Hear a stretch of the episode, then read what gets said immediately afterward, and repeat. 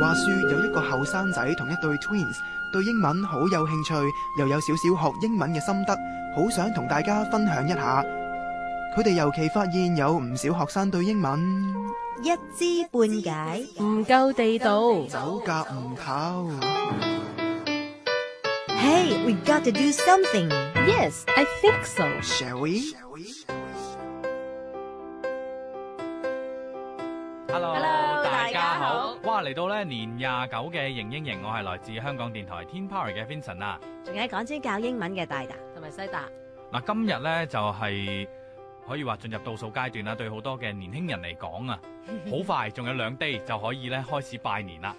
鬥利是係 嘛？梗係啦，呢一個真係好緊要啊！好呢期望啊個呢你個一定 Red 但係你 Pocket，又派利是喎， Red packet, red packet。誒係咪叫 Red Pocket 嘅咩？有因為啲咧嗱，pockets 咧就係袋啦，係係咪？但係咧，我哋講嗰啲係中文咧，譯做紅紅封包包。嗱，封包就係 packets， P A C K E T，係啦。咁所以我哋應該係 red packets 嘅。但係我記得咧嗰陣時有啲人係叫 Red Pocket 嘅喎，for some reason。誒嗱，我成日都講啊，語言係充滿活力嘅，同 埋咧有陣時係冇絕對嘅。係咁亦都有可能有咁嘅即係 possibility 都唔奇嘅嚇。不過即係大圍嚇 general 嗰個講法就係 red 或 packets、者 Lucky Money 啊啦。 lucky money 係，甚至咧其實嗯而家都有啲人實直情利係是，係啊係係 lazy。嗯，即係 L A I S E E、啊嗯音譯，因為咧即係如果同中國文化有接觸嘅 English speakers 咧，其實好多時候佢哋都音譯咗我哋中國人嘅嗰啲名詞、嗯啊，咁因為更加有親切感啊嘛，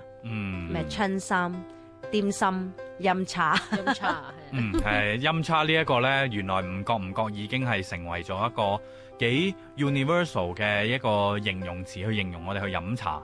幾好嗯啊！我覺得呢、個即係呢個好有 cultural 親切 specific。咁嗱嚟到呢一個嘅誒時候呢，咁相信呢，大家做完節目跟住都可能會去團下年咁樣啦，尤其是撞正星期六呢，其實係一件好開心嘅事嚟㗎。咁如果去講到團年嘅話，咁啊大大細大，你哋係會選擇出街啊，定係還是係喺屋企嘅呢？我啊好怕好怕逼人咯，嗯啊，唔係好怕等，嗯咁所以咧就其實我自己 prefer 返屋企洗碗咯，係 啊，prefer 翻屋企洗大餅啦，真 係。嗯即係會係煮，會係誒、呃叫晒一大班親人咁樣，跟住就喺屋企嗰度煮九大簋咁樣。係啊，係啊，你你會點樣啊？我咧我屋企咧，因為得三個人嘅關係啦，咁所以咧哦哦嗱兩個選擇，一係咧就係斬只雞，咁但係嗰陣時如果你話食雞咧，又好似又唔夠，即係好似唔夠好節日氣氛咁樣，就多數 咧會去其他啲嘅大家族嘅親戚咧屋企度哦黐我一齊餐食嘅，嘅咦咁啊，其實好啲喎，咁啊真係食多啲嘢咯，真係係咯，同埋團年嗰個意思啊嘛。 係，啊。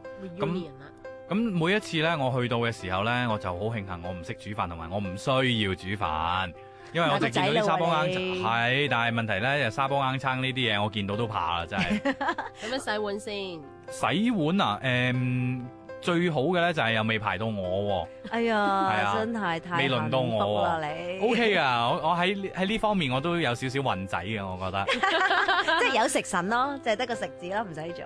所以咪會肥咯， 有代價嘅。 喂，其實咧，即係講下講下咧，即係入到年廿九食食團團年年啦飯咧。咁頭先細娜講過啦，咁啊團年飯咧，通常我哋叫做 reunion。係啦 reunion dinner。 R E U N I O N，因為其實取其意思咧，就係即係大家團聚翻一齊咁解啦，係咪？嗯咁咧、就誒、呃其實頭先啊 Vincent 有講過啦，佢又唔使煮又唔使洗嘅，咁咪其實咧，即係團年飯咧，同埋整團年飯咧，就令到我諗起好多咧一啲以前 cookery 上烹飪堂係家家政政堂烹飪堂嘅一啲字啦。嗯，哇！你講起家人誒、呃，哇！你講起咧家政堂咧係我其中一個中學時代嘅噩夢嚟嘅，係好不幸咧，我係有上過我家政啱啊嘅。啱想講冇可能嗯喎，你男即係仔木工噶嘛，係啦，而就係咧呢一個嘅誒、嗯神推鬼拱嘅情況底下呢，我學校喺我入學之前呢，木工先生走咗，跟住又請唔翻一個新嘅木工先生，所以就全世界都要上家政。你嗰時係咪男女校？係哦，即係其實你同埋啲女同學一齊上，誒唔係喎，有分開嘅喎、咁喺誒男仔上家政嘅時候，女仔呢就會去學呢一個叫做 A Maths 啦。咁哦然之後呢，跟住就會調翻轉啦。呢個配搭都幾特別。哦唔係咁，其實其實即係 A Math 就係因為男女都要讀嘅本身。係咪誒係咪係咪咁嘅係意思啩？咁然之後咧就只不過嗯大家讀 cookery，咁但係就半班半班咁上嗯，呢個家政堂。冇錯啦。 OK，咁你記唔記得當時最吃力係咩？煮飯都應該好，好多男其實仔你應都該中好意煮。。lucky 至係㗎，好過嗰啲喺度鬥木啊。喂，唔係喎，鬥木開心啲喎，起碼你做咗嚿嘢啊 嘛喂，煮餐你飯都整一個嚿蛋嘢糕喎都，係㗎，係啊，但係問題你整得唔好，你都要受嘅喎。請人食 咯。請啊都都得嘅，咁但係即係對於我自己嚟講，我就好怕呢啲嘅，同埋咧誒一開始嗰個感覺唔係幾良好咧，就係、因為我好記得頭嗰幾堂咧，先生咧就係、花晒大部分嘅時間，就係、去教我哋嗰一啲嘅 utensils 啊哦係嘅英文啊，，嗯，哇！仲要係有陣時你估唔到噶嘛，你即係一把普通嘅刀，你由細到大幼稚園學就 knife 咁啊，已經係無敵 噶嘛。但係當你發現 knife 唔係無敵，而 pot 亦都唔係無敵嘅時候，咁就死啦。原來譬如 pot 就有分啊唔、同形狀，跟住又會有個唔同嘅名，又要去背嗰啲英文字，跟住又要默書。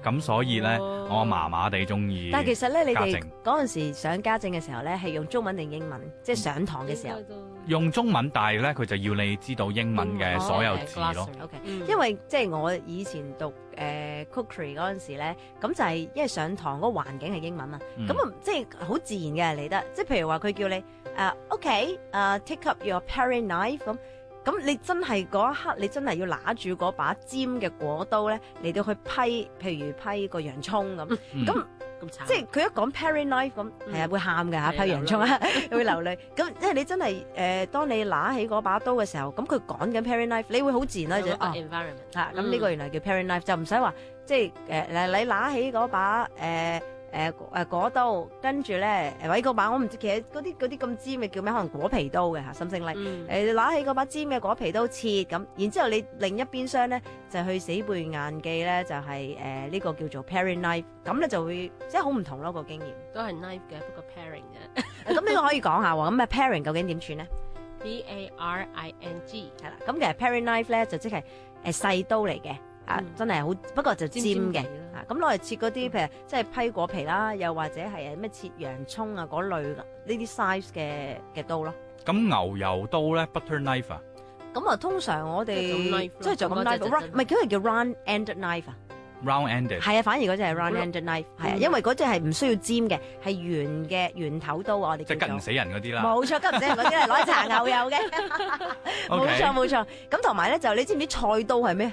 菜刀啊，話嗯我哋有。 kitchen knife 啊，啊，其實 kitchen knife 都都係，嗯即係其實可能都唔明係㗎百啦。搭㗎 kitchen knife 係嘅其實。 ，kitchen knife 係嘅，啱嘅都啱係。㗎啦。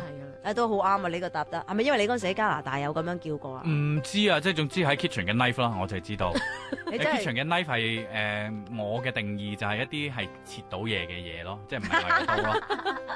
啊原來咧，即係菜刀咧啊都啱嘅。你頭先講嗰個，不你可以叫做不過誒，西方好少用我哋嗰啲菜刀，就真係呢個真嘅。咁所以頭先你講 kitchen knife 啊，或者 chopping knife 啊咁咁誒，而我哋真係講我哋嗰啲切肉嗰啲咁重嗰啲菜刀咧，其實都有個名嘅，嗯咁就係 cleaver C L E A V E R 係啦 cleaver 嚇。咁同埋譬如砧板咧，砧板係咪叫做咩 chopping board 定 knifing board 咁啊？好咧啊！係啊 chopping board 啦，冇錯啦咁 chopping 咧就係。 C H O P P I N G 係啦，咁有一塊板就係 board 咁咯。嗯咁同埋你知唔知嗰陣時 chopping board 咧？誒、即係唔係唔係講個英文點講嘢，只不過嗰個技巧啫。即係如果為咗衞生咧，其實 chopping board 有分生熟兩塊咁樣嘅喎。你嗰陣時有冇㗎？梗係冇係啊啦，真你係求其攞男仔啲水我真係唔同淋完就算㗎啦嘛，有分生熟嘅咩？因為通常咧，即係如果為咗衞生誒。呃為咗乾淨衞生咧，通常譬如切生嘢嘅或者切肉啊嗰啲咧，就會有一塊啦，有一塊砧板啦。咁尤其是嗰啲可能係誒呃木都唔定嘅，因為比較實淨啲。嗯，咁同埋即係就算啲木。亦都嗯真係 touch wood 啦，真係 掂下添，即係跌咗，即係譬如切咗，將嗰啲 crumbles 啊，即係嗰啲木屑嗯咧，都擺埋落去食物度嘅，唔小心咁，咁都係食得啊嘛，嚇，即係好過嗯膠咯。咁但係熟嗰啲咧，通常就一係就薄啲、輕啲嘅木砧板啦，又或者係膠砧板，就係當你譬如已經煮好咗啲熟食咧。即係即係切靚啲，譬如等於佢誒誒，即上係碟，係啦，即係要上碟之前你切靚啲，咁嗰啲就會用一個熟嘅砧板咁咯。嗯，咁呢樣嘢我又冇認真考究過，嘿，同埋嗰陣時喺學校，求其你整到啲嘢出嚟就得㗎啦。我仲記得嗰陣時啲男仔呢，都係求求其其咁樣，即係整完一撇核核突突嘅嘢，咁交咗功課就算噶啦嘛，邊要諗咁多嘅啫？咁啊係，不過有時我你都應該實要整 cake 嘅喎，實咦，要咁啊整真係嗰啲印 sponge 象中 cake 㗎我嘛冇試，冇啊冇試過。好你能唔能夠喚起你當時嘅記憶？你整過你咩？煮咗啲咩？誒嗱、首先呢，我記得呢，我到現時為止呢，廿幾歲人仔呢，我應該係冇掂過一啲生嘅肉嘅。真係？咁你真係整過冇啊咩啊？嗰陣時嗰陣芒果時布甸三文嗰治，陣時即係你 啊，三三文治啊，啫喱嗰啲可能有整過啦。誒、我記得呢，我係深烤可以做到呢個監督嘅工作呢，我就係同啲同學仔話：嗱、個步驟呢就咁咁咁咁咁嘅，係點人做咯。哦，原來你係指揮。係啦，即係我指指揮佢哋，咁我又唔使掂啦。誒、我可能我極其量我係發個蛋咁咯，哦，OK，好係啊輕騎喎。係係超輕 咁個強。分都俾你啊，哎呀，group work 嚟噶嘛，有啲嗱，呢啲啊 free rider 係啊 啊，都算係㗎。 free rider 即係啊，我中文點形啊 free rider 啫攞人攞着數啦攞着數 簡單啲啦。講係啊，咁啊，亦都咧嚇喺呢個時候啦，咁都接近節目尾聲，你都講到啦，攞着數咧，亦都希望咧喺誒聽緊節目嘅你啊，係可以喺嚟年咧攞攞多啲多啲着着數。手。啊咁啊，下個禮拜咧係啦，啦，我哋就同一時間再見啦，喺呢度講多聲咧，新年快樂嘅節目時間係咁多啦，係咁先，拜拜拜。如果想開開心心、隨時隨地學英文，就記住黐住我哋逢星期六晚六點鐘型英型。